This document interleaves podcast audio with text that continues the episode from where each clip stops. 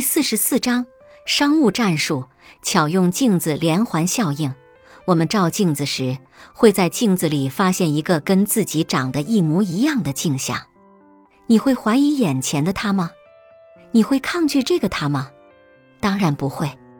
这就是神奇的镜子连环效应。朋友曾问我：“你喜欢自己还是讨厌自己？”说实话，我们谁都不会说讨厌自己。甚至当我们一次次看自己的照片时，会觉得自己越来越漂亮。这不是自恋，只是人的一种很自然的状态。就好像我们总是容易对和我们相似的人产生好感。有一个做人力资源的朋友跟我说，每次他负责招聘的时候，遇到和之前的自己很像的人，都会觉得很亲近，总想多问他一些问题，也尝试给他一些好的机会。也有一位朋友告诉我，他惊喜地发现，在和客户谈生意的时候。如果能找到对方与自己的相似点，并以此作为谈判的开始，整个过程就能进行的十分流畅，达成共识的几率也特别大。其实这是镜子连环效应在起作用，这是一种很有效的商务战术。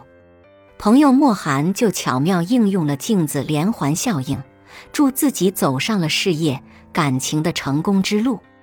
莫寒是一个开朗活泼的女孩，聪明的她总能引起别人的注意。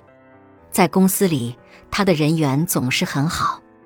而提到她的成功秘诀，莫寒总是说这要归功于她的第一任老板。莫寒第一任老板是一位成熟稳重的三十多岁女人。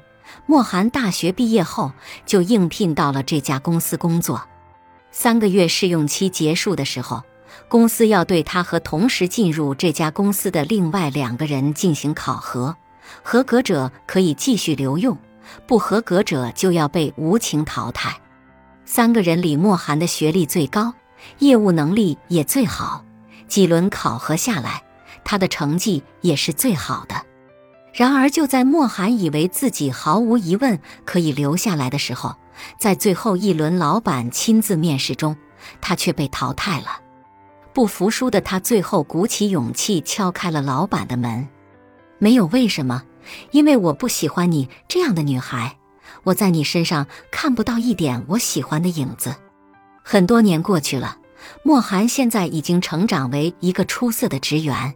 然而每次当他回忆起他的第一次工作经历，他都会说，虽然他是一个自私的老板，但是他却实实在在地告诉了我。如果你想尽快让一个人，包括你的老板、客户，对你产生好感，那么你最好让他们觉得他们是在照镜子，试着去了解对方，然后模仿对方，这样会让你更容易接近对方。志同则道合，两个相似的人更容易产生语言的共鸣，这是长久以来不争的事实。我们和人相处。